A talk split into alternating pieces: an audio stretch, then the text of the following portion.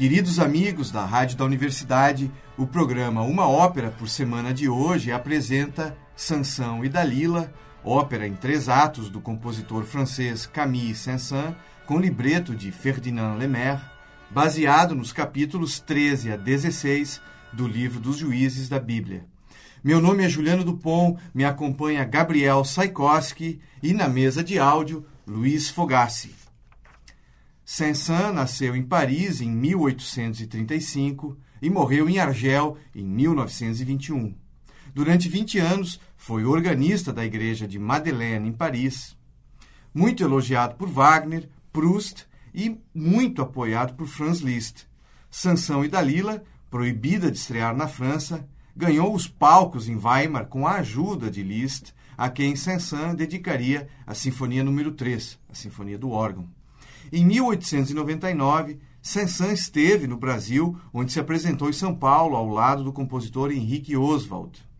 Entre suas obras destacamos o Carnaval dos Animais, Dança Macabra, Concerto para Piano número 2 e concertos para violino, violoncelo, sonatas e, é claro, a ópera Sansão e Dalila, que apresentaremos hoje aqui em uma ópera por semana. Gabriel, uh, a adaptação do, do Sansão e Dalila foi proibida em Paris, né? Foi em 76. Teve algumas restas, né? É, teve, assim, teve prévia não... de algumas áreas. Do, ah, que, que... Não inteira? Não, não inteira. Ela estreou inteira em 77 e em Weimar. Ele apresentou algumas áreas que viriam a ser o segundo ato uhum. da, da, da ópera. E também, a, a, primeiramente, ela começou com a ideia de ser um oratório. Sim. Não uma ópera. Até hoje se questiona, uhum. tem gente que considera um oratório. Mas é uma ópera. É uma Sim. ópera, está dentro do cânone. Ele tinha um traço conservador nesse sentido, né? O, o Saint-Saëns, né? Ele estava pensando em Handel, pensando em Rameau e Aí ele fundou, né? Quer dizer, ele, traba... ele participou muito tempo daquela sociedade musical francesa nacional. Tinha um caráter nacionalista e conservador nele, assim, de certa maneira, né? É, e, e que é um tanto irônico que ele não conseguiu estrear é. na França, né? É. A, a ópera estreou em 77 uhum. e foi ser hum, tocada, montada em Paris somente em 1890 por meio do uh, Gabriel Fourré, que era aluno do Sansan. Uhum. E Sim. conseguiu introduzir ela na, no, no, programa né, francês. É uma ópera em três atos. Uh, é interessante, destacaria. Uh, assim, ela é um tanto quanto conservadora mesmo na linguagem, né? Uhum. Não, não, não, tem grandes inovações. Tem um certo exotismo no é. terceiro ato, no, no bacanal, assim, é. um, um, tanto... É. Tem quase um orientalismo, É, né? exato, é. um orientalismo. E que tinha na grande ópera, assim, né? É. É, o exotismo que estava em voga também no final do século XIX, metade do final do século XIX. A sensualidade sempre vinha do Oriente ali, no Oriente Médio ali no caso, mas sempre do Oriente, ela vinha de outro lugar. É.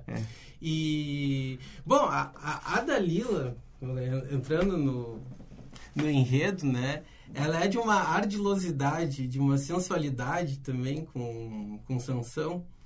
Porque eu, eu acho que o, o, grande drama, a grande eh, questão né, da, da ópera é a, é a, disputa, é a, é a, é a batalha de, de, corpo e alma, uhum. né, bastante cristã, mas uh, Sansão é, é, é, um líder do povo hebreu que está sob o julgo dos filisteus, 40 anos é. sob o julgo dos filisteus, ele é um escolhido uh, por Deus, com superpoderes, uh, mata leões. Enfim. E é uma prévia aí já de Jesus, né? Porque até a concepção, né? A mãe de Sansão não era virgem, mas ela era estéril e o anúncio da chegada de Sansão é um contrato assim com Deus, né? Quer dizer, nem é. um contrato, o Deus, o anjo É uma visão, né? É uma visão, uma visão, né? Um anjo anuncia, né? É.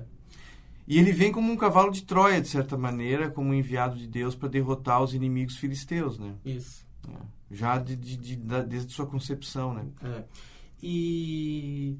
Pois é, e, e, ele consegue, acaba com a plantação dos filisteus, tem, tem, os filisteus sofrem sérios reveses, E a Dalila é uma espécie de uma espiã É. do- do- dos filisteus. Ela seduz Sansão, Uhum.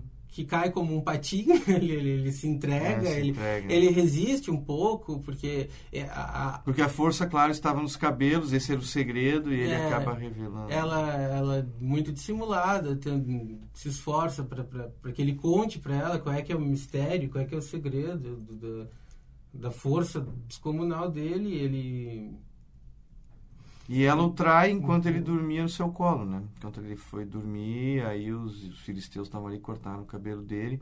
É um pouco ainda... cortar, tirar, arrancar os Arrancar, olhos. e dá também. É. E ela é um pouco assim a não só uma das primeiras femme fatales, né, assim do das, das, da ficção, mas também uma além do anúncio de Jesus também tem uma eh, reescrita do pecado original ali, né? Assim, né? É, Ela é exato. uma aquela mulher que é a da nação também, né? Como, como é frequente na Bíblia. E, e com o final arrebatador, né? Trágico. O, o Sansão perde a, a, a força doada pelo Espírito Santo, por Deus. Aham. Ele se torna um homem comum, fraco e vulnerável, sem os olhos, já É. sem os cabelos também, né, que, que representam sua força. E ele é, ele é amarrado em, dois pilares principais do- Uhum. de, de um templo importante em Jerusalém, Tempo de Dagon. templo de Dagon, exato.